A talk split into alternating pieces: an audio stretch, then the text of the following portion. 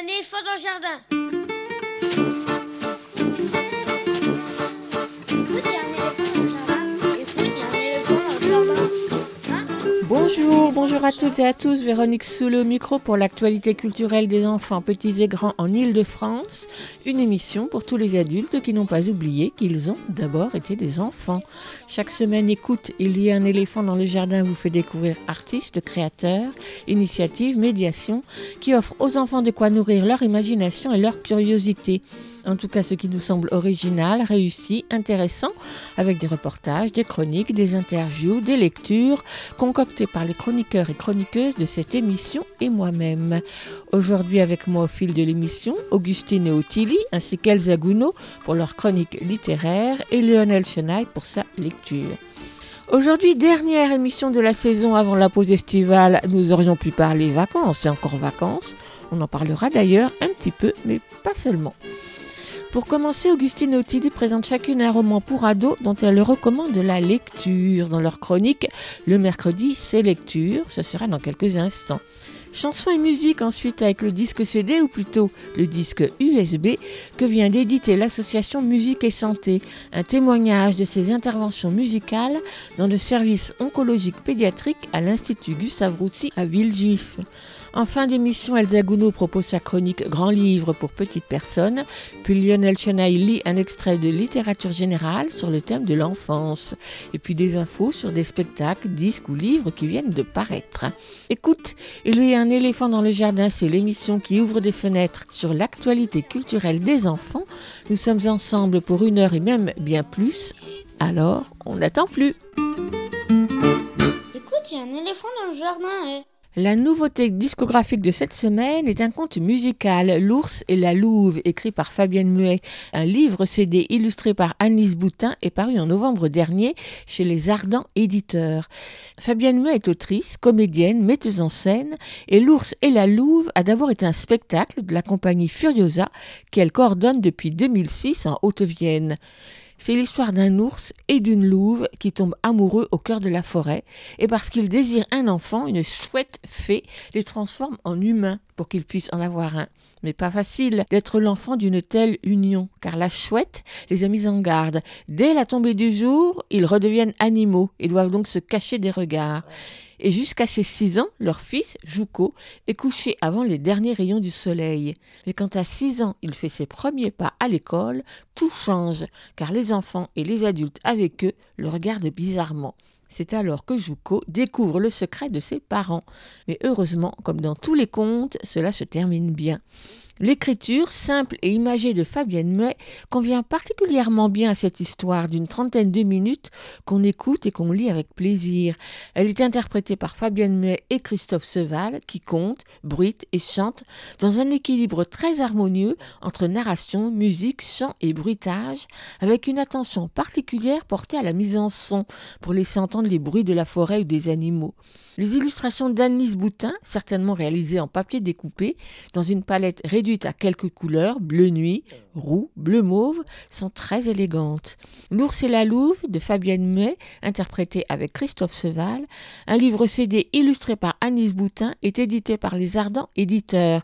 Il coûte 24 euros pour les enfants à partir de 4-5 ans. On écoute le début.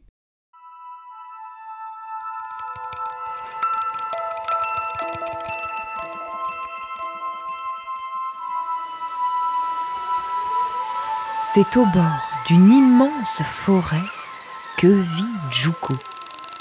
Les jours de grand vent, il entend le craquement des branches. Et les jours de pluie, des petits cliquetis.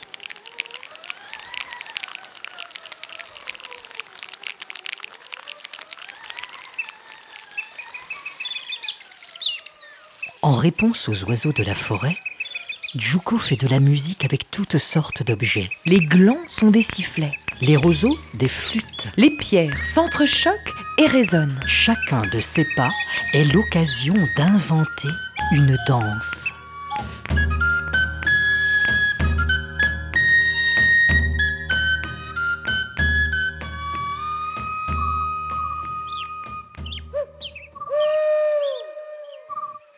Chaque nuit, Juko se berce seul de ses comptines. Et chaque nuit, sur le rebord de sa fenêtre, une chouette amie l'écoute, puis le regarde s'endormir. Ma mère est pâle comme la lune, et dans ses yeux couleur de prune, je crois que l'amour a plein dans moi l'enfant.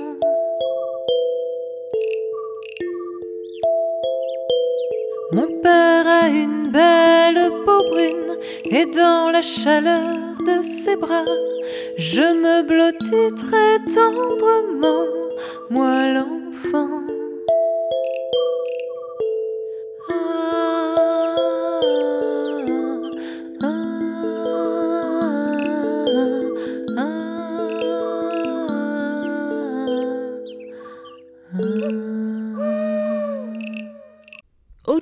Augustine terminent leur année de quatrième. Elles lisent toujours autant qu'elles peuvent et chaque mois présentent à deux voix un ou deux romans qu'elles ont lus et aimés dans leur chronique Le mercredi, c'est lecture. Pour leur dernière chronique de la saison, elles ont choisi deux romans plutôt particuliers. On les écoute.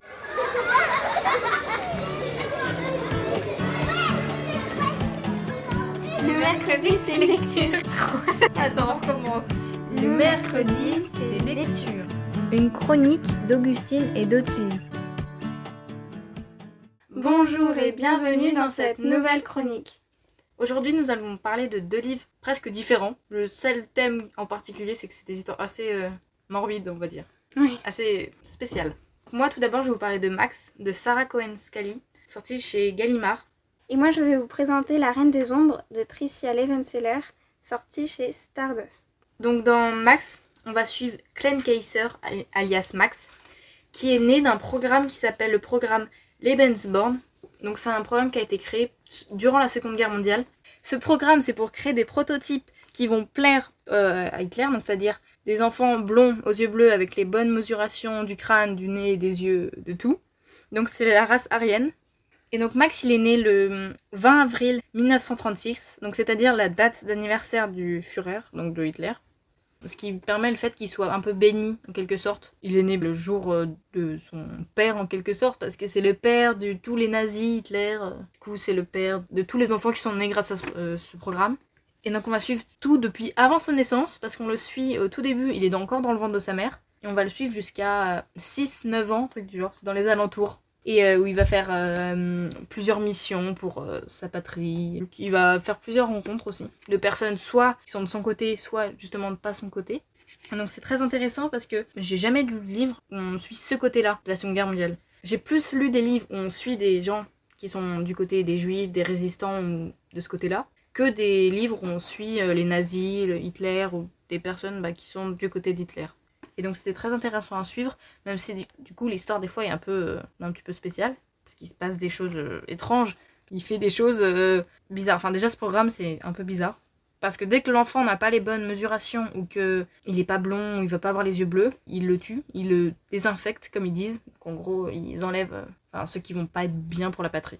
Donc oui j'ai beaucoup aimé ce roman, très intéressant. Et il y a même des fois une petite touche d'humour malgré l'histoire qui est assez pesante. Et donc euh, ça relève un peu quand même l'histoire avec la petite touche d'humour aussi. Et une histoire aussi que je ne vais pas dire, mais une histoire euh, qu'on va suivre un peu pas tout du long, qui commence un peu au début, mais qui va s'arrêter pendant un moment, mais qui va reprendre un, vers la fin. Est-ce que on suit que euh, Max ou alors on suit d'autres personnages euh, de son entourage ou pas? Tu veux dire qu'il parle ou est-ce que c'est que Max qui parle? Oui. Euh, oui, c'est que Max qui parle, mais du coup on le suit avec les autres, mais c'est lui le narrateur. D'accord. Est-ce que tu sais si Sarah Cohen-Scally s'est inspirée de faits réels ou alors c'est complètement inventé? Bah, je sais que le programme existait. Donc après, le personnage ne doit peut-être pas exister, enfin ne doit pas exister.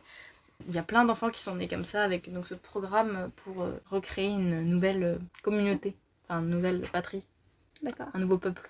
Est-ce que euh, ce livre il est pas un peu dur à lire? Enfin, c'est pas très rigolo. Non, mais je l'ai dit, vu qu'il y a une petite touche d'humour, ça relève un peu l'histoire, qui est assez, donc effectivement, euh, assez compliqué. Oui, c'est vrai qu'il y a certains moments où du coup c'est un peu lourd à lire, un peu compliqué, parce qu'il y a des moments un peu plus tristes que d'autres, on va dire. Est-ce que tu peux nous lire un extrait? Euh, oui, bien sûr, donc je vais lire le début, donc le chapitre 1, enfin le tout début. Je ne sais pas encore comment je vais m'appeler. Dehors, ils hésitent entre Max et Henrik. Max comme Max Solman, le directeur administratif du foyer qui va bientôt m'accueillir. Ou Henrik en hommage à Henrik Himmler, qui le premier a eu l'idée de ma conception et celle de mes camarades à venir. Personnellement, j'aurais une préférence pour Henrik. J'ai beaucoup de respect pour R. Solman, mais il faut toujours viser plus haut dans la hiérarchie. R. Himmler est plus important que R. Solman. Il n'est ni plus ni moins que le bras droit du Führer. Peu importe, de toute façon, on ne demandera pas mon avis. Nous sommes le 19 avril 1936, bientôt minuit. J'aurais dû naître hier déjà, mais je n'ai pas voulu. La date ne me convenait pas. Alors je suis restée en place, immobile, figée. Oh, ça fait souffrir ma mère, bien sûr. Mais c'est une femme courageuse, et elle supporte ce retard sans se plaindre. D'ailleurs, je suis certain qu'elle m'approuve. Mon vœu, le premier de ma vie à venir, est de voir le jour le 20 avril, parce que c'est la date de l'anniversaire de notre Führer. Si je nais le 20 avril, je serai béni des dieux germaniques, et l'on verra en moi le premier-né de la race suprême, la race aryenne, celle qui désormais régnera en maître sur le monde. Bravo. Merci pour cette lecture. Est-ce que tu as envie de lire mon livre maintenant que je te l'ai présenté? Bah en fait, euh, quand je te l'ai acheté, puisque c'est moi qui te l'ai offert, j'ai limite eu envie de le garder pour moi et de le lire à la place de te l'offrir parce que c'est vraiment un sujet qui m'intéresse. Du coup, euh, maintenant je l'ai eu moi aussi et je vais me presser de le lire. Donc je vous rappelle que je vous ai présenté Max de Sarah Cohen-Scally, sorti chez Gallimard. Et toi, euh, qu'est-ce que tu vas donc nous présenter? Alors moi je vais vous présenter La Reine des Ombres de Tricia Levenseller, sorti chez Stardust. Ça raconte l'histoire de Alessandra, qui est une jeune femme, qui est dans un monde où il y a un roi qui s'appelle le roi des ombres. Ce roi, on ne connaît pas tous ses pouvoirs, ni l'étendue de ses pouvoirs, ni rien. Et dans ce monde, on n'a pas non plus euh, le droit d'avoir une relation amoureuse avant le mariage. Alessandra, c'est une jeune fille qui a déjà eu plein euh, d'amoureux, de petits copains et tout. Et elle a un objectif, c'est de devenir la reine des ombres. Donc elle a élaboré un plan. Son plan, c'est de séduire le roi à la cour, de l'épouser et d'ensuite le tuer pour avoir euh, tout le royaume. Donc elle va aller à la cour, puis essayer de le séduire. Sauf que c'est pas la seule à vouloir accéder au trône. Et du coup, les attaques envers le roi se multiplient. Et du coup, on suit sa vie à la cour et tout ça. J'ai vraiment adoré ce livre, c'est un de mes livres préférés. Car c'est un des rares livres où on suit un personnage qui n'est pas le gentil, n'est pas le bon. Parce que Alessandra, elle est présentée quand même pour euh, une fille qui veut tuer le roi juste pour avoir le pouvoir. Et donc j'ai vraiment apprécié ce livre parce que c'est différent de ce qu'on a l'habitude de lire. Alors, est-ce que c'est elle qui raconte ou c'est un narrateur extérieur qui va raconter euh, ses actions? Euh, oui, c'est elle qui raconte l'histoire à la première personne. Est-ce que c'est un livre plutôt long à lire? Enfin, ou c'est plutôt petit, plutôt rapide à lire? Alors, c'est vrai que c'est un gros livre parce qu'il y a 440 pages. C'est un livre en grand format aussi. Mais l'histoire est tellement prenante que on lit, on lit, on lit. Et puis voilà, on- au final, on avance vite. Donc, euh, c'est vrai que l'aspect du gros livre, ça peut décourager. Mais au final, c'est pas si difficile à lire qu'on pense. Oui, c'est l'inverse de moi, parce que moi c'est un petit livre, mais il y a tout autant de pages et c'est écrit petit. Donc au Oui. final, le mien est plus long à lire. Oui, plus lourd aussi, je pense. Enfin, je ne sais pas. mais- Est-ce que tu as un, un passage euh, que tu as préféré parmi les autres? Moi, ce que j'ai bien aimé, c'est voir vraiment quand elle organise son plan, quand elle arrive, on voit comment elle, elle essaye de faire pour le séduire et que si ça marche ou pas. Enfin, c'est vraiment intéressant à savoir, enfin, à lire. Est-ce que ça se termine bien ou mal, sans trop dire? On peut dire que ça se termine, c'est un livre qui se termine plutôt bien, mais, mais ça dépend du envers, personnage oui, ça Ouais. dépend envers quel personnage. Est-ce qu'il y a un personnage que tu as préféré parmi d'autres? Franchement, le personnage que j'ai préféré, c'est Alessandra parce que, enfin, en fait, j'ai eu l'impression d'être assez proche d'elle et de comprendre son raisonnement. Oui, oui, c'est possible. Alors, est-ce que c'est une autrice connue ou pas du tout? Enfin, pas du tout. euh, Elle est moins connue, quoi. Je n'ai jamais entendu parler d'elle avant. Enfin, c'est un livre déjà traduit, il n'est pas français. Et même la maison d'édition euh, n'est pas très connue, donc je ne pense pas que ce soit très connu. Alors, est-ce que tu vas nous lire un passage? Euh, oui, je vais vous lire le tout début du chapitre 1. On n'a jamais retrouvé le corps du premier et unique garçon qui m'ait brisé le cœur, et on ne le retrouvera jamais.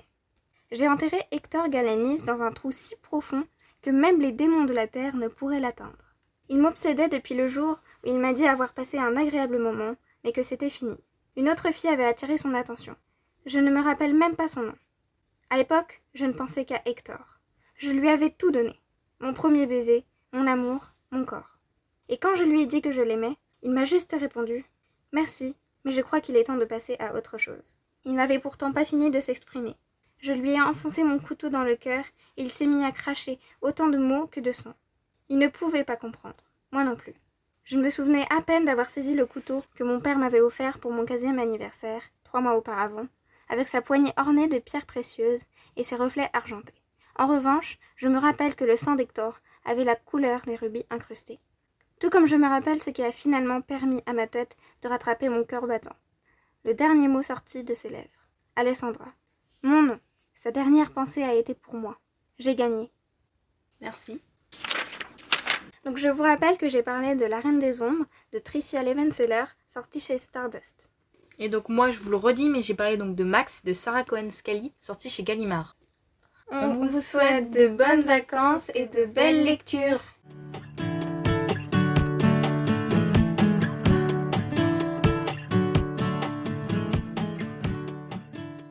Max de Sarah Cohen Scully apparu en 2015 chez Gallimard Jeunesse. Il fait 450 pages. La Reine des Ombres de Tricia Levenseller, traduit de l'américain, apparu en mars 2022 aux éditions Stardust et il fait 444 pages. Merci Augustine et Ottilie pour tous ces conseils de lecture et je vous souhaite un bel été. Vous écoutez Aligre FM sur 93.1. Écoute, il y a un éléphant dans le jardin.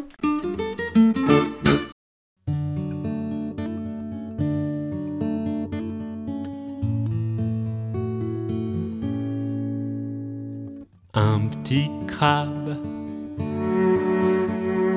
tout bronzé sur le sable allongé. Je le prends dans ma main. Je l'entends qui se plaint. Je veux partir. S'il te plaît, remets-moi dans la mer, dans la mer.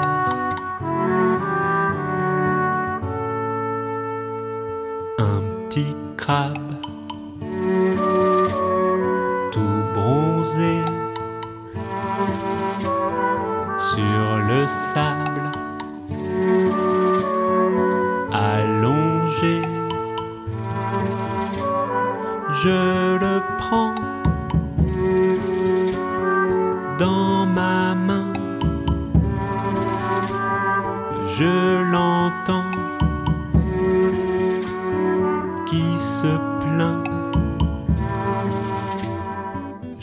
partir. S'il te plaît, remets-moi dans la mer, dans la mer.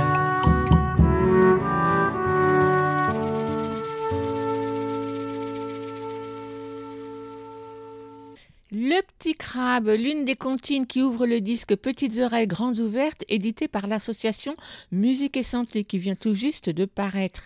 De musique et santé, nous en avons déjà parlé dans cette émission il n'y a pas si longtemps, avec le reportage que Dominique Boutel avait consacré au projet musical mené à la Fondation Saint-Jean-de-Dieu auprès des jeunes handicapés. L'une des facettes des multiples activités et projets menés par l'association Musique et Santé, fondée et longtemps dirigée par Philippe Bouteloup, qui vient de passer le relais à Steph Taureau, mais toujours très actif. Mêlant comptines et chansons de l'enfance, œuvres classiques de Bach, Offenbach, Bartok et d'autres, et également une pièce contemporaine, originale, commandée spécialement à la compositrice Élise Bertrand, le disque Petites oreilles grandes ouvertes est le reflet, le témoignage, la mémoire des interventions musicales menées chaque semaine auprès des jeunes patients du service d'oncologie pédiatrique à l'Institut Gustave Roussy à Villejuif par les musiciens de Musique et Santé et par les musiciens de l'Orchestre national de France, partenaire de Musique et Santé. C'est pourquoi si la variété des genres, des styles, des voix, de petit escargot à Bartok, de pirouette cacahuète à une œuvre contemporaine pour clarinette, alto, violon et violoncelle, si cette variété peut surprendre à l'écoute du disque, elle est surtout à l'image des moments musicaux partagés avec les enfants au fil des semaines.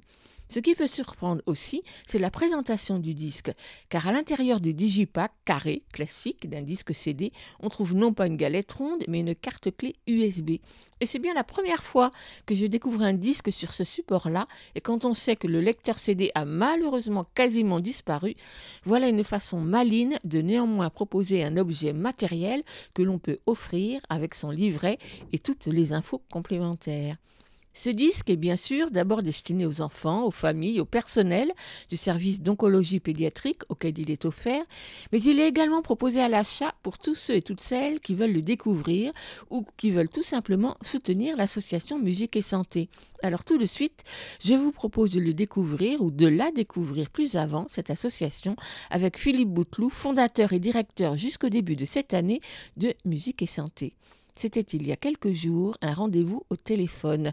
Tendez bien l'oreille, le son n'est pas fameux fameux. Et ma première question a été pour lui demander comment il fallait le présenter, puisque s'il était directeur de musique et santé jusqu'à peu, son rôle au sein de l'association a changé. Micro.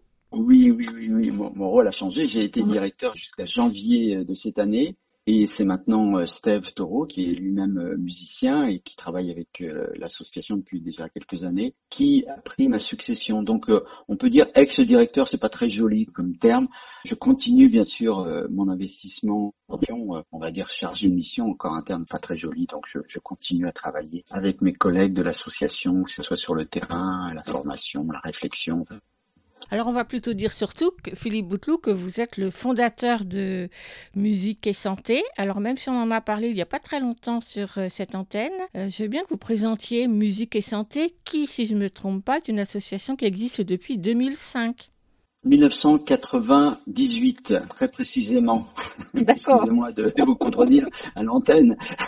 1998, voilà. Donc c'est une aventure qui avait euh, débuté dans, dans une autre structure associative qui s'est spécialisée dans le domaine de la santé et du handicap. Ses principaux axes d'intervention, c'est d'abord des musiciens professionnels qui interviennent sur le terrain, donc que ce soit à l'hôpital, auprès de bébés, auprès d'adolescents, auprès de personnes âgées, d'adultes, euh, un petit peu partout euh, en France et à l'étranger. Donc ça, c'est vraiment le, le dire l'ADN, comme on dit aujourd'hui. C'est le cœur de notre métier, des musiciens qui apportent la musique vivante, qui la partagent surtout avec tous ces publics euh, ça, c'est vraiment le, notre axe de travail principal. Le deuxième, c'est un travail sur la formation, c'est-à-dire transmettre des outils, des process, des réflexions pour que d'autres euh, musiciens et d'autres professionnels de la santé et du monde du handicap puissent faire vivre euh, cette musique au quotidien, au-delà de la présence du musicien. Ça, c'est le deuxième axe. Le troisième axe, c'est un travail autour de la réflexion, euh, de la recherche, donc avec un certain nombre de travaux qui sont menés avec des équipes médicales, équipes éducatives, pour publier, pour organiser des manifestations manifestations, euh, colloques et, autres autour de ces questions et faire avancer un petit peu ces questions sur un plan euh, administratif, politique, pour que ça soit mieux pris en compte, euh, la culture dans, dans le monde de la santé. Et puis un travail euh, bah, sur le plan international, on a pas mal de liens autour d'un réseau avec euh, l'Amérique latine, avec l'Europe. Ça c'est aussi un, axe euh, important d'échange, d'échange d'expériences. Donc voilà en quelques mots le travail de l'association aujourd'hui, un travail autour de la médiation aussi qui nous permet de travailler avec des grands ensembles orchestraux comme l'Orchestre de Paris ou l'Orchestre national de France dont on va sûrement parler tout à l'heure un travail énorme, on va dire, sur le terrain qui implique forcément des partenariats. Et j'imagine, mais peut-être que je me trompe, que un partenariat, que ce soit avec un, hôpital ou avec un orchestre, c'est long à construire. C'est pierre à pierre. C'est un chemin, oui, qui est forcément euh, complexe et en même temps, on a la chance euh, de travailler depuis un certain nombre d'années dans ces institutions hospitalières, dans le monde du handicap, qui fait que ça facilite un petit peu les choses parce qu'on a publié justement comme je disais tout à l'heure un certain nombre d'articles, de bouquins, participé à des colloques, fait avancer les choses sur le plan euh, national, ce qui fait qu'on est euh, aujourd'hui plus vécu comme des intrus comme c'était le cas dans les années 90 euh, à la naissance de ce travail. On rasait les murs, j'allais dire, parce que les musiciens à l'hôpital c'était un peu farfelu. Aujourd'hui, il y a une convention nationale, il y a un certain nombre de textes qui régissent cette présence de la culture, hein, au-delà de la musique, hein, le théâtre, les clowns, les arts graphiques, euh, etc., les danseurs. Donc c'est quelque chose qui est connu et reconnu, et nécessaire et important, et c'est là où les choses ont beaucoup avancé. Donc je dirais que ce partenariat il se construit toujours dans une réflexion, c'est une co-construction. On avance ensemble, on réfléchit au pourquoi, au comment et au financement. Donc ça peut être euh, un chemin euh, fastidieux. Heureusement, les choses ont évolué, les mentalités ont évolué, les compétences aussi des intervenants ont beaucoup évolué. On est beaucoup plus exigeant sur cette présence artistique euh, sur le terrain, mais les mentalités et les besoins ont aussi beaucoup évolué, ce qui fait qu'on peut aller très vite, on peut très vite monter un projet. Les besoins sont énormes. La grande difficulté, si on voulait parler un peu de façon triviale, c'est forcément le financement. Musique et santé, ce sont des intervenants musiciens, des professionnels, c'est leur métier, donc ils sont forcément salariés. Et donc, a un moment donné, il va falloir parler au niveau des finances pour que ces musiciens puissent travailler dans, des bonnes conditions. Donc ça, c'est toujours le passage le plus complexe euh, dans, la réalisation de ce travail.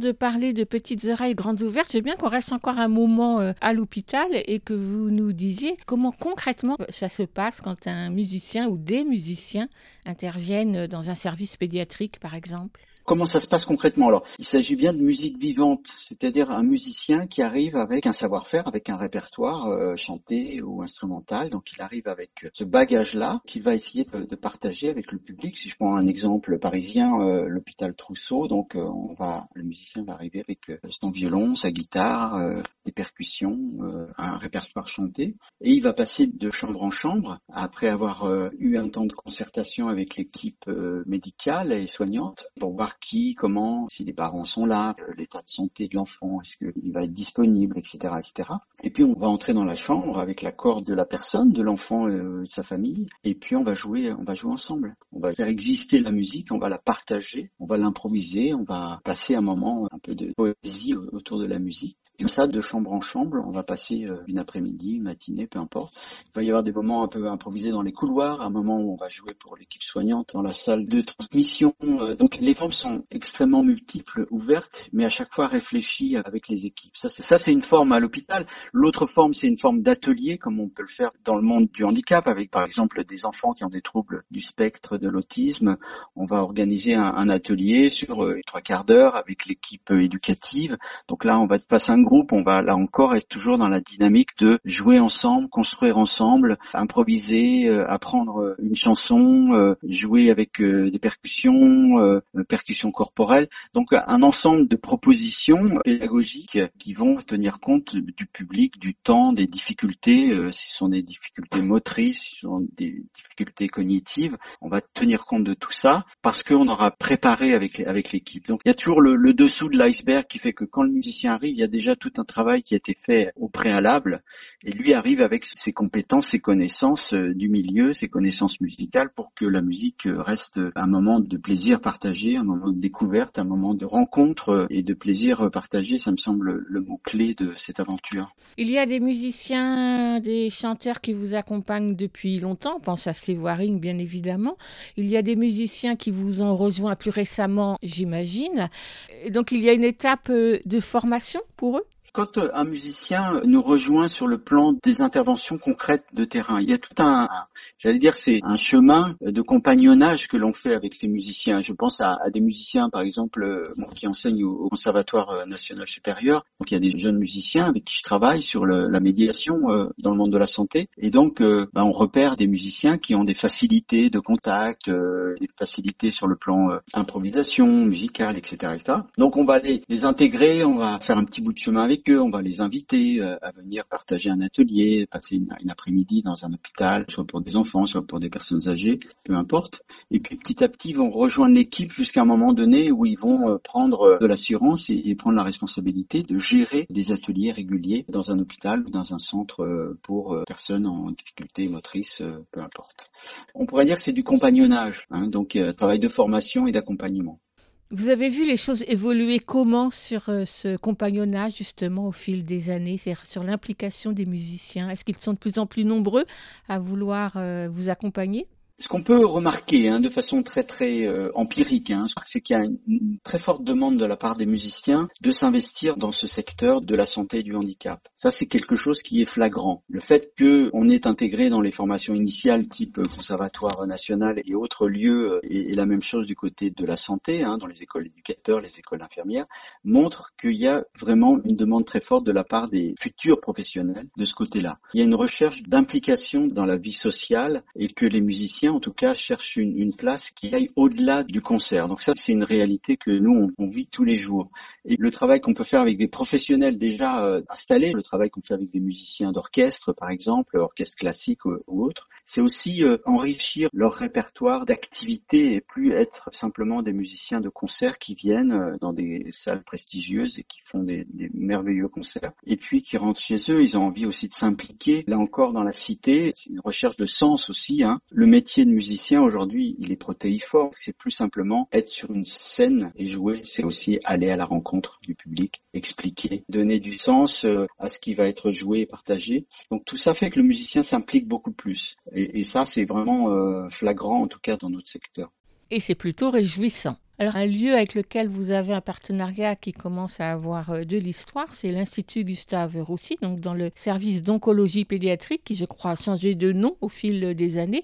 Et ce qui m'a frappé en regardant vos documents, c'est qu'il y a eu plusieurs responsables du service différents et que cela perdure. Donc, ce partenariat, il est vraiment institutionnel, il n'est pas seulement lié à des personnes aussi. Oui, c'est exact et très pertinent. Ça veut dire que même si le, les personnes changent, la philosophie du service perdure. Ça, c'est vraiment fondamental. C'est un des éléments qui font la complexité aussi de notre travail, c'est-à-dire de dépasser le cadre d'une personne qui souhaite mettre en place des choses du côté de la culture, du côté de la musique, qui souhaite mettre en place un partenariat, mais qui va s'éteindre avec la personne. Et ça, c'est toujours dommageable. Là, on est face à un service qui est impliqué dans une philosophie d'ouverture sur la vie extérieure ce sont des services qui sont complexes, difficiles, des pathologies qui sont très très très complexes, une spécialité de Gustave Roussy euh, sur les cancers euh, pédiatriques.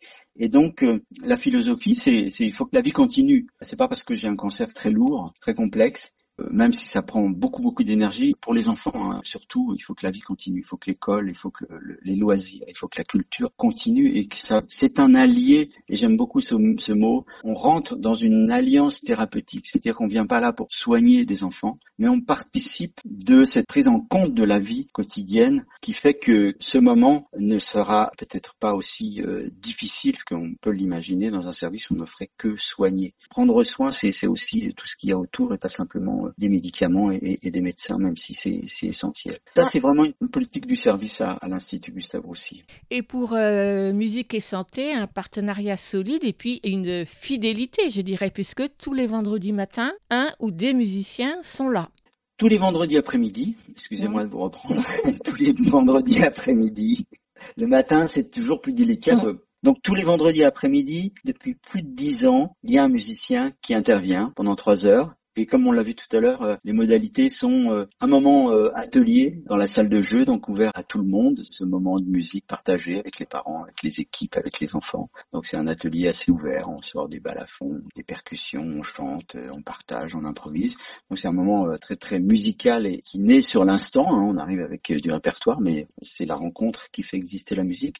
Et puis après, on va dans les chambres voir les enfants qui, pour de multiples raisons, pouvaient pas sortir. Donc c'est un petit peu le côté déambulatoire du musicien. On joue dans le couloir, on joue dans la chambre, on va au chevet des enfants, des parents. Et puis un troisième moment où on est dans le, ce qu'on appelle le secteur stérile, c'est-à-dire que là il faut passer un certain nombre de règles d'hygiène, hein, il faut, être super rigoureux de ce côté-là. Et donc là on passe un moment avec ces enfants qui sont là plus euh, isolés, hein, souvent mmh tout sol. Donc ces trois moments-là font que bah, tous les vendredis, on attend le musicien. Ça fait partie des choses qui sont acquises, euh, inscrites dans le planning. C'est très exceptionnel euh, et ça ne devrait pas l'être, mais euh, en tout cas, c'est une preuve d'un partenariat qui dure.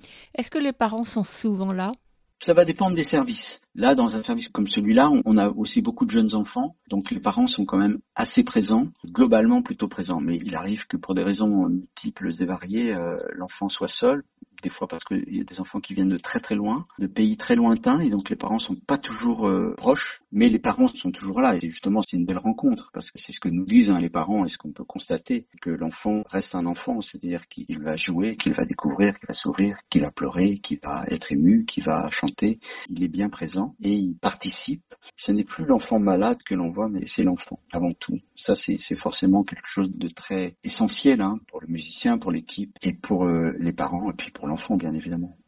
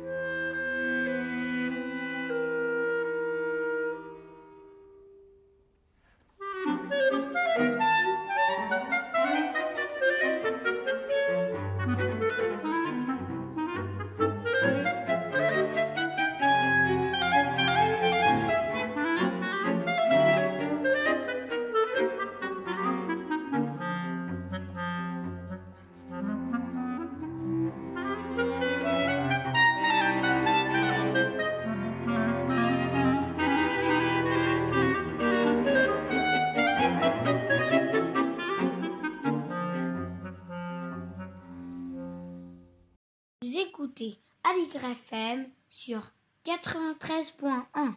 Vous l'écoutez, Aligre FM 80 Divertimento, deuxième mouvement de la compositrice Élise Bertrand, interprété par l'Orchestre national de France, extrait du disque clé USB Petites oreilles grandes ouvertes, réalisé par l'association Musique et Santé, par ses musiciens intervenants et ceux de son partenaire l'Orchestre national de France, dans le service d'oncologie pédiatrique à l'Institut Gustave Roussy à Villejuif.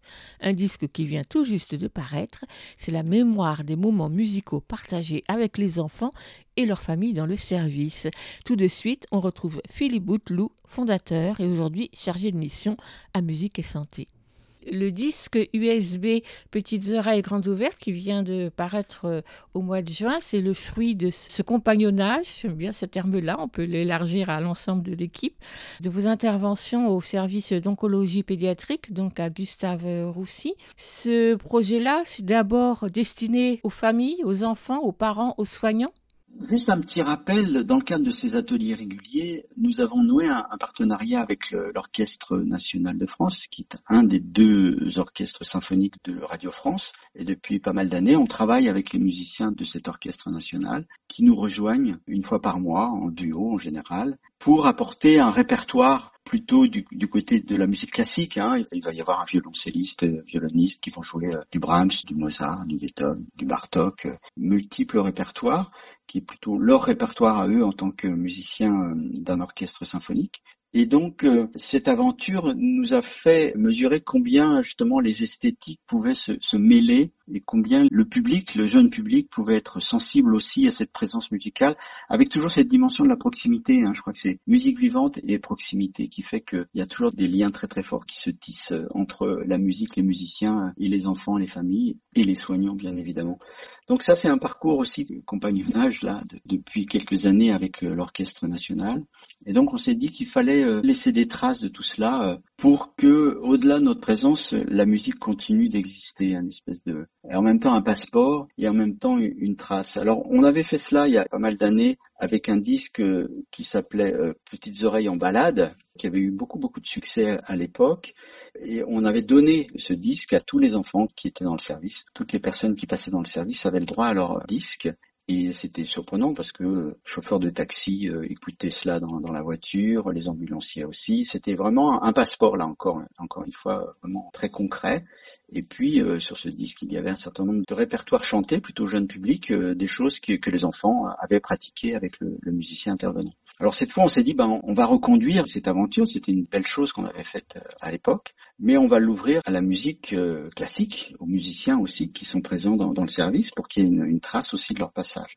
Donc on a sollicité euh, Radio France et les musiciens de l'orchestre étaient complètement partants. D'où le côté euh, peut-être surprenant qui est que on va passer de petit escargot euh, pirouette cacahuète à un duo de Béla Bartok ou une badinerie de Jean-Sébastien Bach. Et puis des choses moins connues comme Lutoslavski, Monty, Xardas, bon, qui est une pièce quand même relativement connue.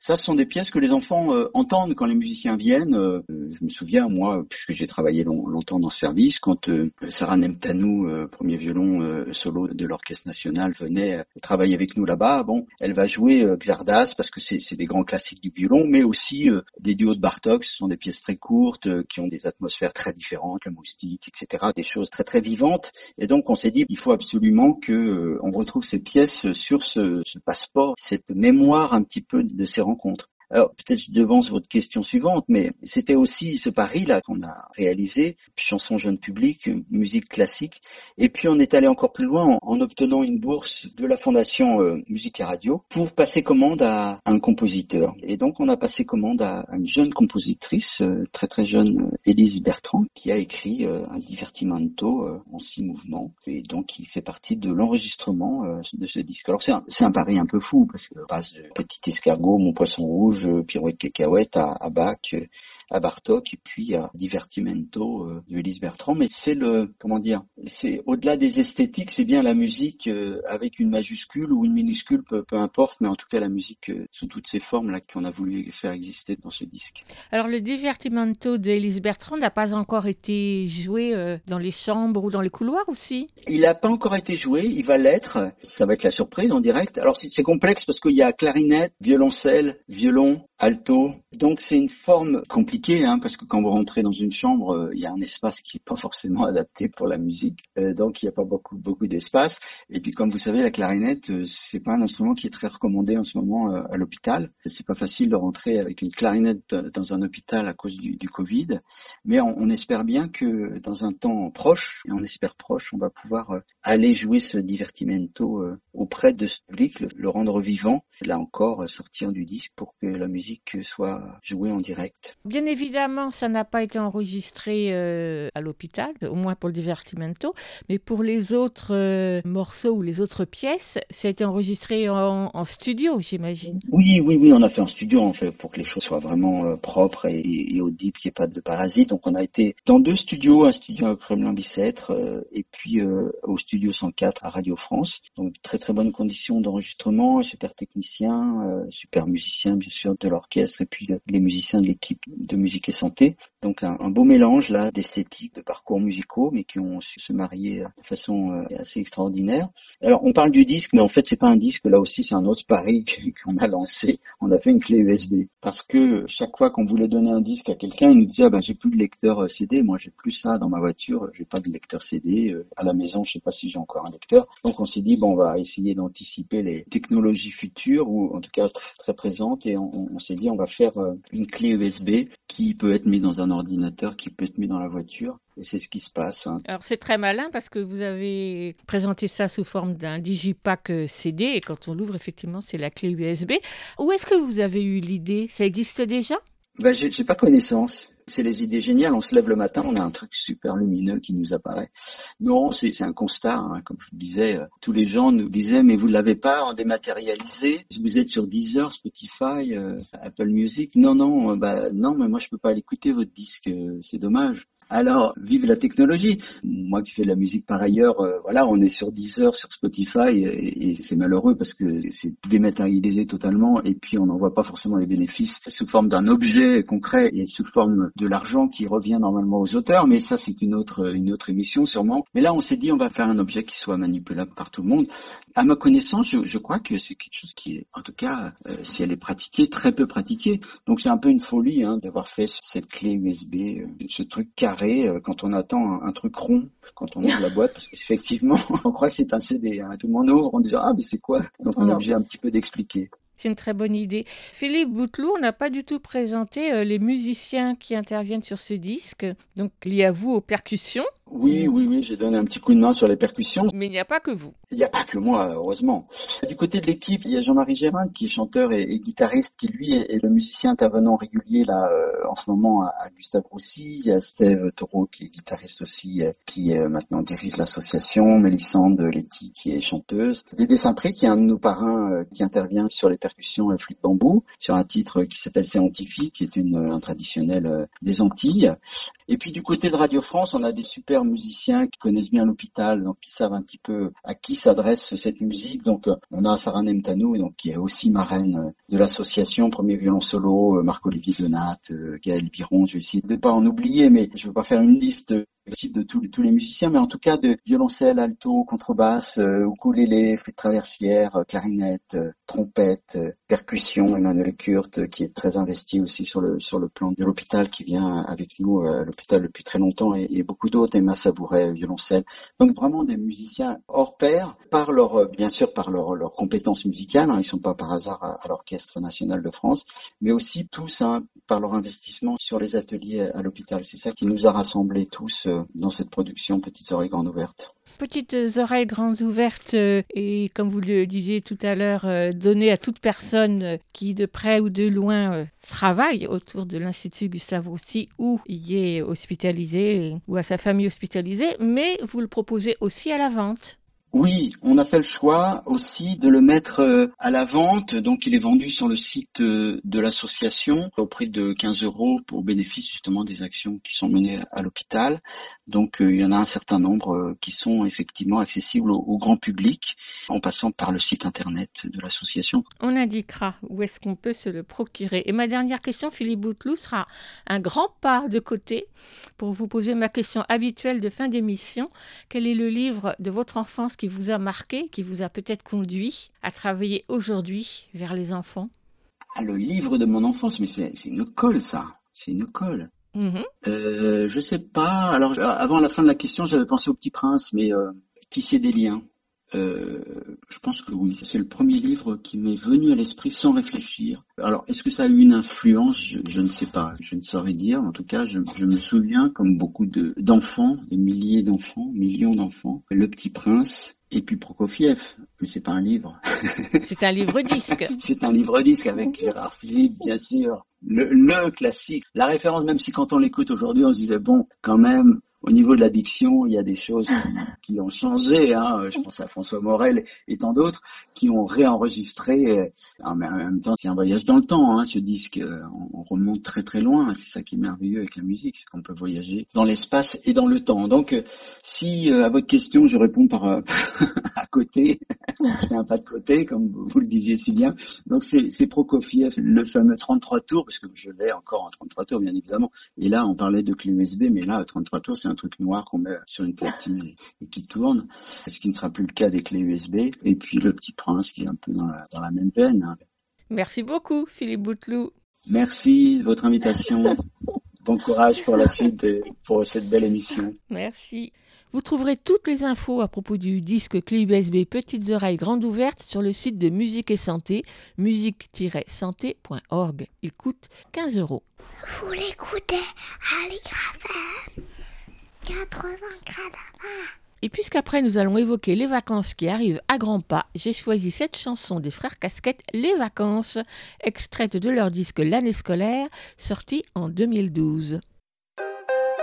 Sam Ouais eh, t'as trouvé mon short de bain? Non, je l'ai pas retrouvé, mais il y a celui de Bob, il est tout rose. Oh non, la honte Bon, faut qu'on se dépêche. Allez, on se dépêche, il est vacances. Ouais. ouais. Ça fait une de plus ou une de moins, je vous dis à plus. Ça y est, c'est les vacances enfin. C'est l'été, les doigts de pied en éventail, tripé sur la côte, loin des contrôlés du travail, loin du maître et des punitions. Eh sur la plage au soleil, loin de la cour en goudron. Ça sent la fin, les récréations sont plus longues. Vivement le sable fin, l'appel, le saut et les tongs. La fête de l'école est passée, le maître est moins stressé. Bientôt deux mois pour s'amuser, on est tous pressés. Ça y est, on y est, c'est le mois de juillet. Prépare tes bagages, c'est le grand départ pour les vacances. En colo, en camping, sur le terrain de foot. On ne parle que d'elles, on les attend à la campagne, à la plage, sur le trottoir ou dans le square. Elles se font attendre des vacances. En colo, en camping, sur le terrain de foot. On ne parle que d'elles, on les attend. À la campagne, à la plage, sur le trottoir ou dans le square. Elles se font attendre. Je me réveille à 8h, mais pour les dessins animés, je prends mon temps pour déguster mon petit déjeuner. Titeuf, Dragon Ball, Bob l'éponge, Pokémon. Quand c'est fini, c'est le moment de jouer à la PlayStation. Mais maman est venue pour casser l'ambiance. Surprise, elle m'a acheté un cahier de vacances. Faut que je révise les mathématiques pour être prêt à la rentrée. Et seulement quand c'est fini, je peux rallumer la télé. J'ai laissé mon cartable et construit des châteaux de sable. J'ai nourri mes caries, dévalisé la boulangerie. J'ai usé mes godasses à courir à faire les passes. Fabriquer des cabanes dans la jungle de Tante Eliane. Le plus dur dans tout ça, c'est réussir à tout faire. Les journées sont plus longues, mais le temps passe vite en vacances. En colo, en camping, sur le terrain de foot. On ne parle que d'elles, on les attend. À la campagne, à la plage, sur le trottoir ou dans le square. Elles se font attendre des vacances. En colo, en camping, sur le terrain de foot. On ne parle que d'elles, on les attend. À la campagne, à la plage, sur le trottoir ou dans le square. Elles, se font attendre. Le temps est long pour finir, j'ai parcouru la terre entière. De ma chambre au salon, du camping à la maison. J'ai fait le tour ce qu'il y avait à faire. Combattu tous les monstres de la console. Affronté les bisous de ma grand-mère. C'est la fin du mois d'août et je commence à me lasser. Veiller télé, piscine, foot, j'en ai assez. J'ai fait le tour de tous mes jeux et joué trop de mauvais tours. Je pensais pas que je pourrais dire ça, mais vivement les cours. La rentrée, les dictées de Monsieur Dufour. La cantine, les copains, les disputes sur la cour. Et après quelques semaines d'école, on aura fait le tour. On commencera à dire vivement le retour des vacances. En colo, en camping, sur le terrain de foot. On ne parle que d'elles, on les attend. À la campagne, à la plage, sur le trottoir ou dans le square. Elles se font attendre des vacances. En colo, en camping, sur le terrain de foot. On ne parle que d'elles, on les attend. À la campagne, à la plage, sur le trottoir ou dans le square. Elles se font attendre les vacances. Voici deux albums qui évoquent l'été et les vacances qui se profilent à partager avec les enfants, avec les jeunes enfants d'abord, avec l'album photographique de Claire D, Qui veut jouer avec moi, paru en avril dernier aux éditions des Grandes Personnes. Un album cartonné, joyeux, très coloré, sur lequel souffle le vent de la mer et darde les rayons du soleil d'été. De grandes photographies pleines pages saisissent en plan très rapproché deux enfants, ensemble ou séparément, dans différentes situations de jeu que la petite fille narratrice imagine et propose à celui qu'elle appelle bientôt son grand frère. Des jeux où l'imaginaire, l'invention, la fantaisie ont toute leur place. Jeux de pirates, de Colin Maillard, numéros de cirque, et ils sont exposés dans le texte bref qui court dans le filet rouge en bas des pages. Mais le texte est surtout un prétexte pour laisser toute la place aux photographies avec leurs jeux sur les formes, sur les rayures, les poids, les carreaux, dans des compositions minutieusement élaborées, trois quilles rayées qui occupent le devant de la scène sur le sable, peignoir ou t-shirt à rayures porté par les enfants, maillot de bain ou parapluie à gros poids qui s'envole, un tuyau d'arrosage qui s'enroule, tout cela dans des scènes pleines de mouvements. Et seulement trois couleurs très vives qui claquent jusque dans les plus petits détails, les trois couleurs primaires jaune, rouge, bleu, dans un subtil équilibre des formes, avec quelques touches de vert et de blanc qui viennent contraster avec le brun de la peau des enfants, du pelage du chien ou de l'âne, oui, un âne, revêtu d'un drap à rayures et rouge et blanc pour monter un spectacle, ou encore le brun des plumes de la poule, destinée, elle, à un numéro de cirque. La précision photographique le fait presque surgir de la page, invitant les jeunes lecteurs à tendre la main pour attraper ces quilles, sur lesquelles glissent encore quelques gouttes d'eau, ou bien la bouteille de lait dans le panier de la petite fille déguisée en chaperon rouge. Et on suppose, on imagine, les longues séances d'essais et de pause qu'il a certainement fallu pour rendre ces photos éclatantes de vie et de lumière. Et peut-être pas. Qu'on suive ou pas le fil narratif très ténu, chaque page, chaque photographie invite surtout à mettre son imaginaire en route et le titre du livre, Qui veut jouer avec moi, semble bien s'adresser d'abord aux enfants qui tiennent le livre dans leurs mains. Cela fait un moment que Claire D, plasticienne et photographe, publie des livres de photos pour les jeunes enfants, surtout des imagiers, dans lesquels elle sollicite autant le regard que les autres sens des jeunes lecteurs ou lectrices, les tout petits ou les un peu plus âgés, en jouant sur les couleurs, les matières et les formes. Et c'est toujours aussi réussi. Qui veut jouer avec moi de Claire D est édité par les grandes personnes. Il coûte 18 euros et il est à proposer aux enfants dès 3 ans. Y a un éléphant dans le jardin. eh. Dans Momoko, une enfance japonaise, un album paru en 2020 chez Rue du Monde, l'autrice illustratrice Kotimi donne la parole à la petite fille de 6 ans, Momoko, pour relater huit épisodes de son enfance à Tokyo dans les années 70, des tranches de vie à la fois naïves et joyeuses.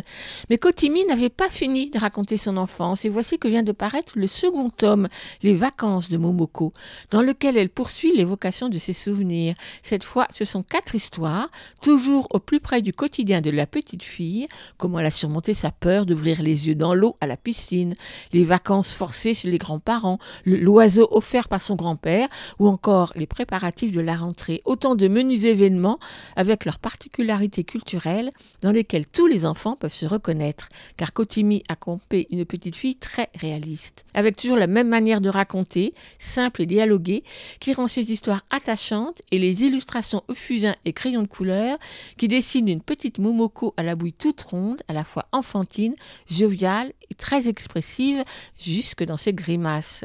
Tout aussi réussi que le premier tome, donc, Les vacances de Momoko, une enfance japonaise, tome 2, par Kotimi, est à proposer aux enfants des 6-7 ans.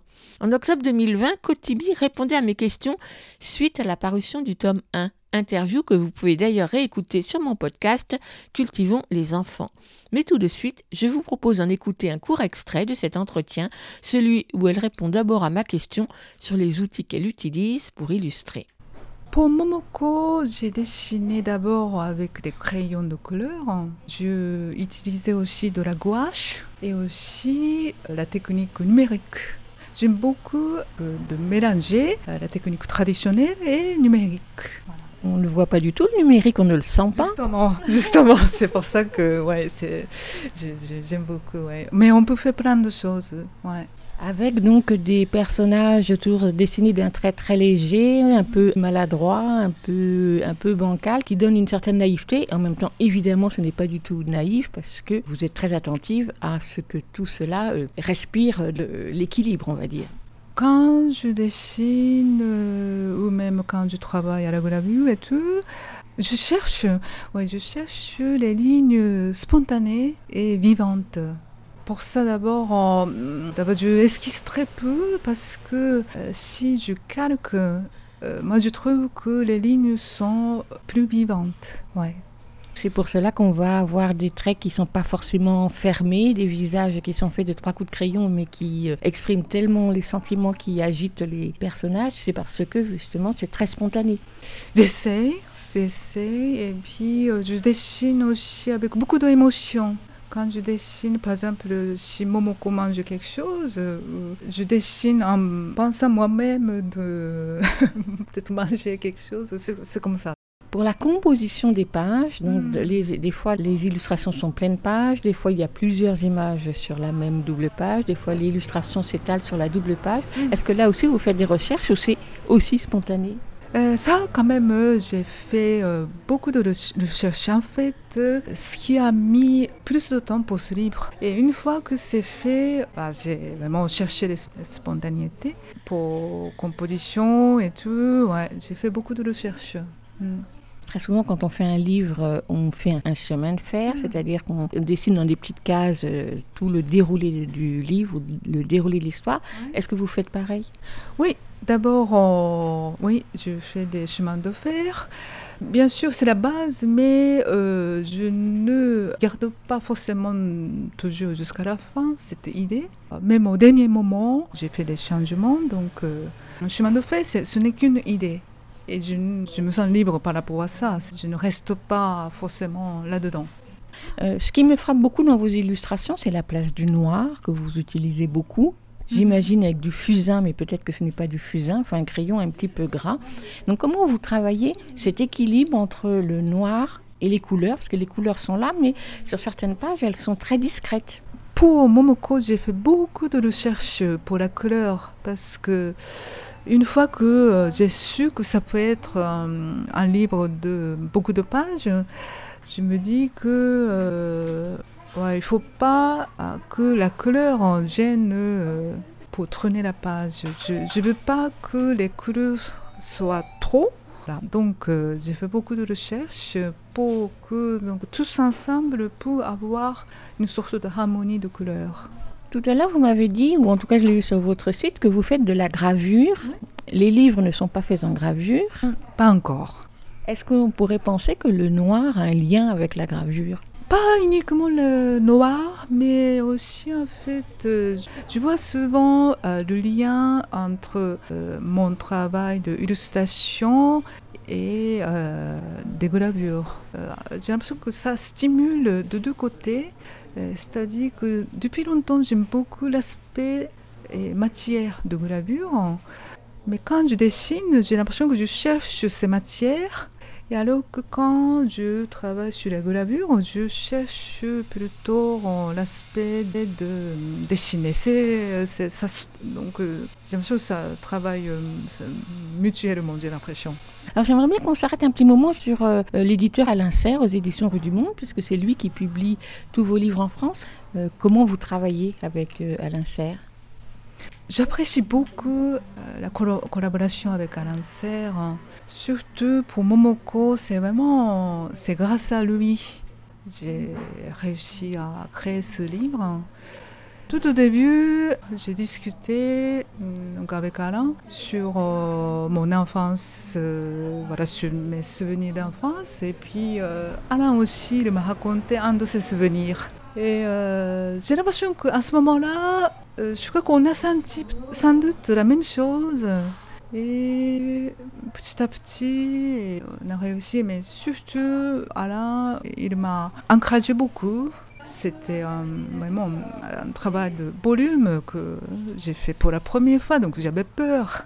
Il m'a dit qu'il euh, n'est pas inquiet. Ça m'a aidé beaucoup. Euh, Kotimi, j'aimerais bien que vous me décriviez votre atelier dans lequel vous travaillez.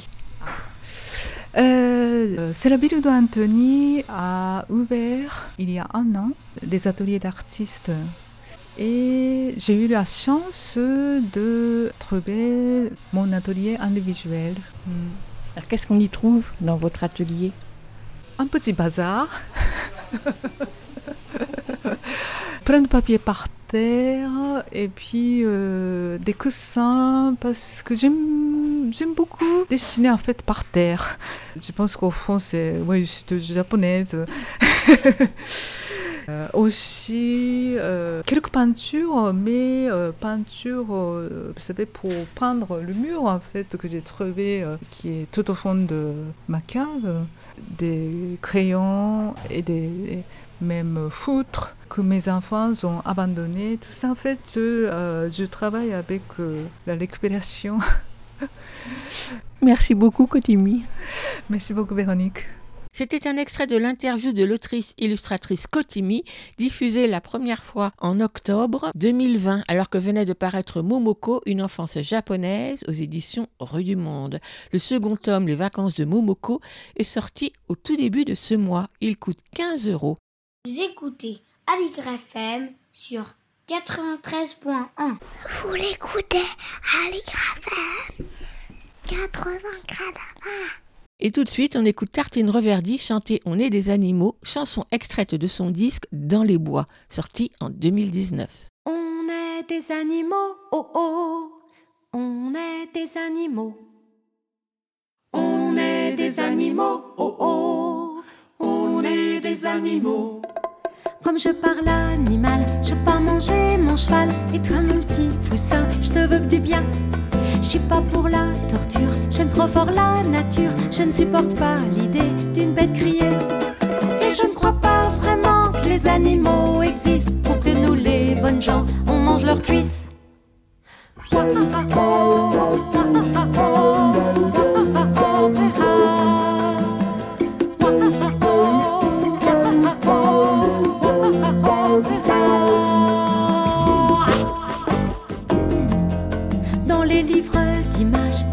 Dans son pré, le cochon dans la boue, le canard dans l'eau. L'image des abattoirs, c'est sûr, c'est un cauchemar. Les animaux qu'on mange, on ne les voit pas. Ce ne sont pas des robots, des objets sans cerveau. Biologiquement, on est des animaux. On est des animaux, oh oh. On est des animaux. On est des animaux, oh oh. Le bonobo aime les jeux vidéo. Le chimpanzé sourit au memory. La baleine peut parler, le cochon est futé. Le cerveau du dauphin est proche du mien. D'accord, c'est l'être humain qui est le plus malin. Mais pour l'environnement, c'est le plus méchant.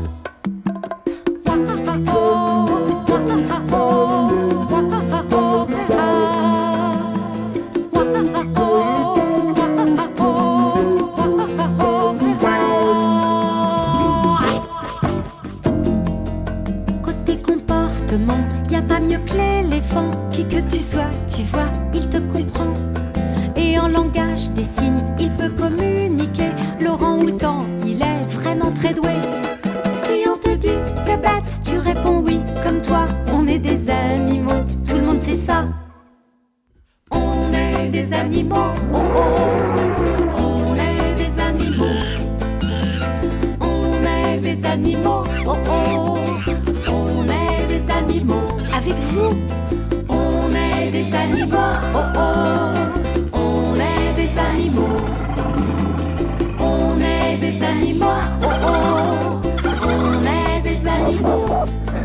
Oh, oh, oh, oh, oh.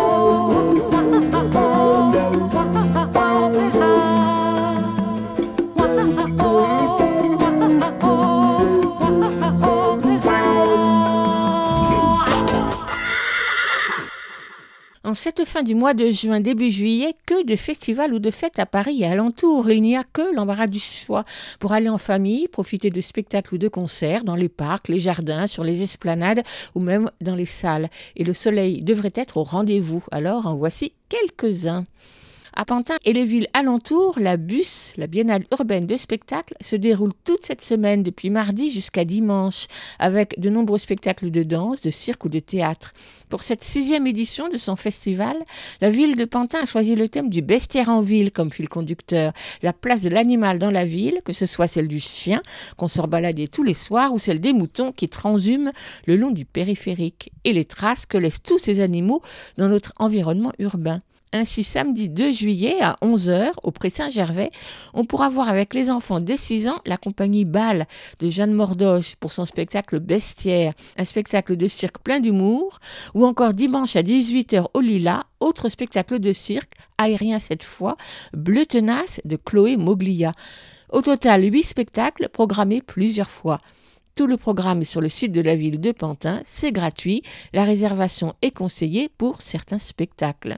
Le bestiaire, c'est également le thème choisi par les bords de Seine, c'est-à-dire les salles de spectacle de Grand Orly Seine-Bièvre, pour le festival Bord d'été ce week-end du 1er au 3 juillet à Atis-Mons, au parc d'Avocourt. Là aussi, de nombreux spectacles. Je vous ai d'ailleurs déjà parlé il y a peu du spectacle Ravi par la compagnie KMK qui revisite La chèvre de Monsieur Seguin. C'est samedi à 18h au parc d'Avocourt à, Atis-Mons donc. En tout, une dizaine de spectacles, cirque, jonglage, concerts, cinéma sous les étoiles. Et parmi toutes ces propositions, je vous recommande aussi Slow Park, l'installation de David Gervais, un spectacle de cirque tout à fait particulier puisque les artistes principaux sont des escargots. On reste le temps qu'on veut. C'est samedi après-midi, dimanche matin et dimanche après-midi. Et là encore, tout est gratuit. Infos et réservations sur le site lesbordsdescène.fr.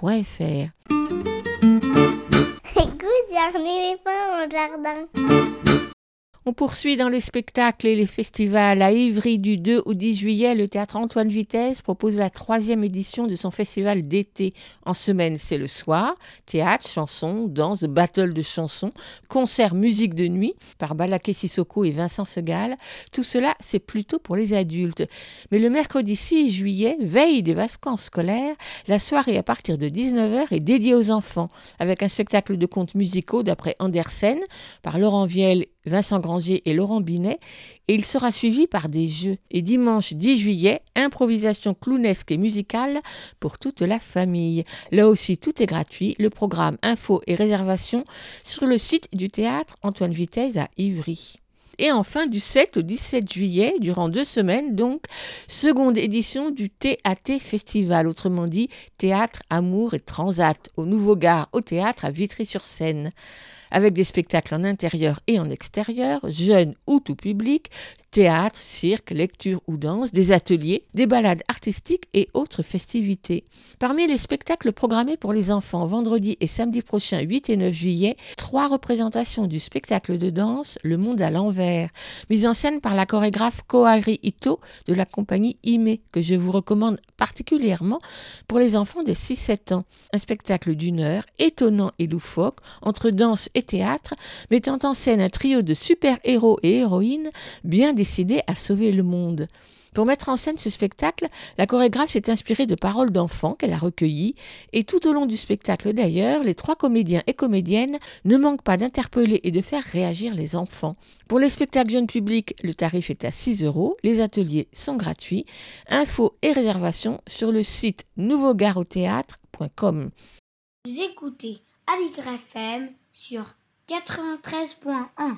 Elsa Gounod est libraire spécialisée jeunesse et chaque semaine elle farfouille dans les rayons nouveautés de sa librairie pour nous proposer un livre pour enfants, un album, un roman, une BD, c'est selon, dans sa chronique Grand livre pour petites personnes. Et pour sa dernière chronique de la saison, elle a choisi un album qui évoque les vacances. On l'écoute.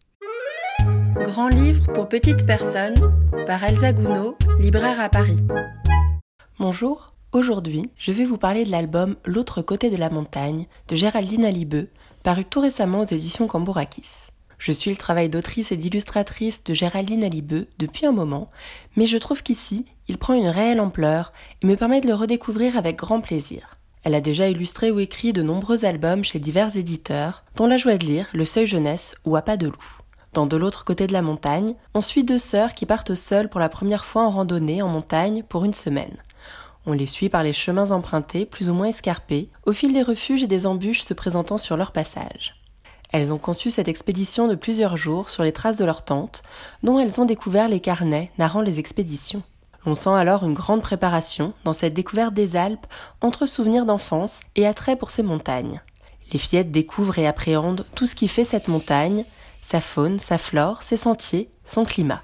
Dans leur préparation et leur pérégrination, on sent une grande fascination pour les objets, de la cartigène presque abstraite que l'on apprivoise à la boussole. Ces objets sont précieux et limités, tant le pactage est serré, mais semblent rassurants et presque nostalgiques.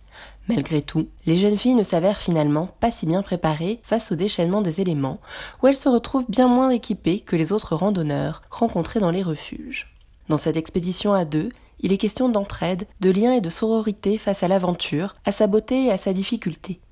Voilà deux sœurs que l'on imagine à l'aube de l'adolescence, aussi proches par moments que différentes, encore enfants, mais cherchant la liberté et l'émancipation. Cette randonnée peut être perçue comme un voyage initiatique pour elles, qui va forger et renforcer tant leurs liens que leurs souvenirs prochains. Voilà une montagne à gravir, à franchir, à contourner, à entourer, à découvrir ensemble. C'est alors une marche au cours de laquelle elles vont grandir, s'émanciper et se découvrir elles-mêmes, et l'une l'autre côte à côte. L'aventure ici est autant celle de la randonnée organisée et imprévue des deux jeunes filles qu'une aventure intérieure et intime. Elles se retrouvent face à cette nature qu'elles regardent, dont elles admirent les détails et les différents pans. Un lien intime se crée entre elles deux, seules face à cette nature, ainsi qu'un lien filial fort avec leur tante, qui n'est pas présente, mais à l'origine par ses carnets de voyage de leur escapade. Il s'agit tant de marcher dans les pas de cette tante que de tracer son propre chemin. Le texte de Géraldine Alibeux fait alors preuve de pudeur et de sensibilité. L'aventure est d'autant plus belle qu'elle se base sur les souvenirs de la tante et avec sa propre carte datant de dizaines d'années auparavant. Si la randonnée est bien préparée avant le départ, une grande marge d'incertitude reste. La carte est-elle toujours à jour? Les sentiers, ponts et refuges sont-ils toujours là où ils étaient indiqués?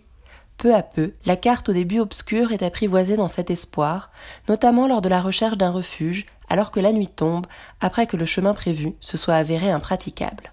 On est ici entre l'attachement aux souvenirs, aux origines et la volonté d'émancipation et de débrouillardise des fillettes. Si elles ne vont pas au bout du périple prévu, cela n'est aucunement un échec pour elles. Leur aventure a bien eu lieu, faite d'entraide plus que de découragement. La réussite est alors dans ce moment passé ensemble, dans tout ce qui s'y est créé sans forcément être dit. On en ressort avec un grand sentiment de liberté, d'évasion, d'ouverture vers les possibles et de rêve plus que de résultats matériels. Le rythme du récit développé par Géraldine Alibeux peut sembler reprendre la cadence de cette longue marche. Le texte est plus dense sur certaines pages, puis il y a quelques longues pauses, jusqu'à quatre doubles pages à la suite sans texte, rien qu'avec des paysages de montagne à admirer, comme des respirations devant toute cette majesté naturelle. Le rythme de la narration est plutôt lent, suivant la marche. On peut alors prendre le temps de regarder les illustrations, saisissantes dans leur effet général, mais aussi dans leurs détails figuratifs et de matière ou relief. Les illustrations de Géraldine Alibeux se développent de façon impressionnante dans cet album de grand format où l'on se sent dès le début immergé dans l'ambiance et les décors voulus par l'autrice. On plonge avec elle dans la montagne. Elle alterne entre des pages plus intimistes, entre les deux sœurs, parfois dans des refuges, et des doubles pages uniquement des paysages qu'elles doivent voir. L'on devine que parfois, les sœurs regardent cette nature plus qu'elles ne parlent entre elles, suivant le rythme de leur marche au long cours. À cette alternance répond celle des techniques utilisées autour de la peinture et du collage. Les paysages sont faits d'aplats à la peinture sans contour, dans des couleurs franches pour montrer tous les reliefs, ombres et escarpements. Seule la montagne se détache de ces pages sur le blanc du fond, sans ciel ni premier plan. La montagne en devient presque abstraite. Elle est schématique mais détaillée dans ses anfractuosités et couleurs peu réalistes, faisant parfois penser à un coucher de soleil tombant sur elle, montagne virant au fantastique. Reste alors le relief à gravir et la vue merveilleuse à regarder. Les plans plus resserrés sur les scènes entre les deux sœurs sont faits de collages de différents types de papiers et peintures, donnant beaucoup d'effets de matière, des coups de pinceau visibles pour les mouvements de l'eau de la rivière, au calque pour le brouillard épais. Cela donne autant de relief que d'intensité aux illustrations que l'on se plaît à détailler. Ces plans et cadrages évoluent au fil de la narration. La carte, par exemple, peut ainsi sembler motif abstrait en gros plan, puis détail reconnaissable sur un plan plus large. J'espère vous avoir donné envie de découvrir cet album que je conseille à partir de 8 ans, L'autre côté de la montagne de Géraldine Alibeux aux éditions Cambourakis au prix de 18 euros. Moi, j'espère que Géraldine Alibeux continuera son exploration des paysages de montagne dans ses albums, tant son travail ici est fascinant. Merci Elsa pour cette randonnée estivale avec L'autre côté de la montagne de Géraldine Alibeux, un album à découvrir de visu dans toute bonne librairie. Et profitez donc de la pause estivale de l'émission pour lire toutes les chroniques audio que vous avez entendues cette année sur son blog Grand Livre pour Petites Personnes. Bon été Elsa. Écoute, il y a un éléphant dans le jardin. Eh. Bonjour Lionel. Bonjour. On termine l'émission avec la lecture d'un extrait de littérature générale sur le thème de l'enfance. Aujourd'hui, un roman récent, je crois. Un roman paru en 2022, en tout cas dans la traduction française, ça s'appelle Le pain perdu. C'est un roman d'Edith Bruck, Brooke, je pense qu'on dit. En fait, c'est une euh, autobiographie. Elle raconte son destin de son enfance hongroise à son retour à la vie, qui a été un long et pénible euh, parcours. Après son retour des camps de concentration, elle a échappé à la mort, libérée par les troupes américaines. Elle n'avait que 13 ans. Donc c'est un extrait du Pain perdu d'Edith Brooke, c'est le premier chapitre, le tout début du roman, premier chapitre qui s'appelle La petite fille aux pieds nus. On t'écoute.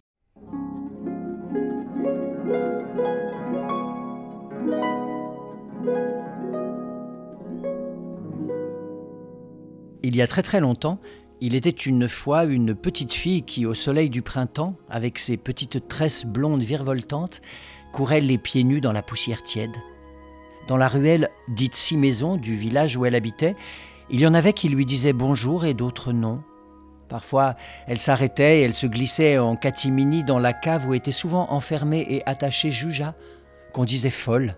Mais l'enfant, elle, pensait que Juja était à peine différente des autres jeunes femmes, et avec son petit cœur débordant de pitié, elle écoutait ses plaintes contre sa méchante famille qui ne l'avait pas laissé épouser son petit ami Élec.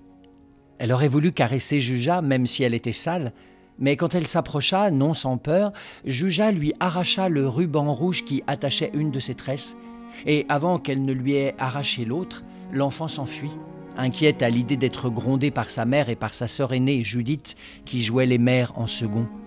Les plus grandes de ses sœurs se trouvaient dans la capitale où elles étaient apprenties couturières, et son frère aîné habitait dans une ville moins importante.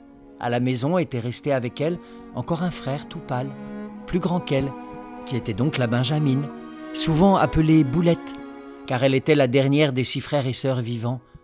On lui avait donné ce surnom à cause des petites boules de pâte que leur mère raclait au fond du pétrin. Boulette, tais-toi, lui disait-il si elle comprenait trop bien ce qu'on disait, au lieu de Ditke, qui était son diminutif. Quand elle courait dans le village, certains paysans moustachus excitaient contre elle son chien, et quand elle harcelait sa mère de trop nombreux pourquoi, celle-ci n'avait pas le temps de lui répondre, tout au plus levait-elle son regard bleu-violet vers le ciel en lui disant Demande-le à lui, à lui, et remercie-le qu'un hiver de plus soit passé et que le bois humide ne pleure plus dans le poêle. Et ton ruban? Ton ruban? lui avait-elle hurlé dès qu'elle était revenue à la maison comme si elle avait perdu une jambe. Je l'ai égaré, égaré, mentait-elle ne pouvant dire la vérité parce que sa mère, quand elle avait découvert qu'elle était allée retrouver Juja la folle, n'avait guère hésité à lui flanquer une gifle ou à l'envoyer au lit sans dîner, sachant bien que cette petite morveuse de dernière née qu'elle avait chiée au monde, c'était ses termes quand elle était exaspérée, était attirée par les fous, par les vieux, assis dans la rue au premier rayon de soleil, et par les bègues baveux qu'elle voulait comprendre. Elle avait une curiosité malsaine mais sa mère devait admettre que c'était la première de la classe, malgré les lois raciales que le village n'appliquait pas à la lettre. Et les trois élèves juives, tout en étant relégués au dernier rang, ne subissaient pas ces lois avec la même sévérité que dans les villes. La petite Ditke était assise près de ses deux co-religionnaires, Piri, fille de la mercière Roth, Eva, fille du marchand d'épices Ressmann, et elle, fille de Steinschreiber, d'un père qui, faute d'autres revenus, conduisait les bêtes des autres pour les vendre au marché de la ville voisine pour un gagne-pain de misère. Piri la regardait de travers, parce qu'elle était trop pauvre à cause de son père qui, contrairement au sien, à elle, Piri, barbu et frisé, avait l'aspect d'un goy et fréquentait rarement la petite synagogue. Eva, la douzième fille d'un père orthodoxe, était une amie. Mais quand pour un devoir sur le printemps, Ditke se retrouva la seule de sa classe à être récompensée, et qu'elle explosa presque de bonheur, toutes les élèves l'envièrent. Ce jour-là, elle ne marchait pas, mais elle volait jusque chez elle, en brandissant son prix qui consistait en une carte postale avec une hirondelle en couleur, et avec cette phrase inscrite au verso À ma meilleure élève, la plus méritante, signée Tarpaï Clara, la maîtresse. En chemin, Ditke hurlait de joie Maman les gens, les voisins apparaissaient aux portes, il n'y avait que sa famille qui semblait avoir disparu. Et arrivé à l'entrée, Ditke vit sa mère et sa sœur au soleil dans la cour, en train de vider les coussins de leur duvet. Chut, qu'est-ce que tu éventes dans ta main? Qu'est-ce que tu éventes Tu ne vois pas? Baisse tes mains, ne souffle pas. Ramasse tout de suite, une par une, les plumes que tu as fait volter. Regardez, regardez elle agitait encore la carte postale en montrant la phrase écrite au verso et en créant un nouveau nuage. Il n'aurait plus manqué que ça, que tu ne sois pas récompensé. Tu ne fais que réciter des poésies au lieu de tes prières, marmonnait sa mère, mais avec un regard bienveillant et un sourire tout juste esquissé, capable de changer son expression sévère en une douceur magique qui lui rendait beauté et jeunesse. Et toi, maman? Tu me donnes aussi une récompense? Un baiser Tu nous rappelles le titre du roman? Ça s'appelle Le pain perdu d'Edith Brooke. C'est paru aux éditions du Sous-sol, donc une édition du Seuil, en 2022 dans la traduction française de René de Secati. Lionel, c'était la dernière de la saison. Reste plus qu'à nous souhaiter un bel été. Bel été à toutes les auditrices et tous les auditeurs et on se retrouve euh, l'année prochaine. À la rentrée. Écoute, il y a un éléphant dans le jardin, c'est fini pour aujourd'hui et pour cette saison. Un grand merci pour votre écoute et pour votre fidélité. On se retrouve après l'été. Cela vous laisse tout le temps d'écouter les émissions des semaines passées que vous avez ratées, soit sur votre application habituelle d'écoute de podcast, soit sur Podcastix qui héberge le podcast. Et restons aussi en contact durant cette période estivale via Instagram et Facebook, les réseaux sociaux de l'émission. Une seule adresse pour tous ces liens, linktree slash un éléphant dans le jardin. Je vous souhaite un bel été à toutes et à tous. À, bientôt. À plus. À la prochaine. À plus. À la prochaine. À plus. À la prochaine. À plus. À la prochaine.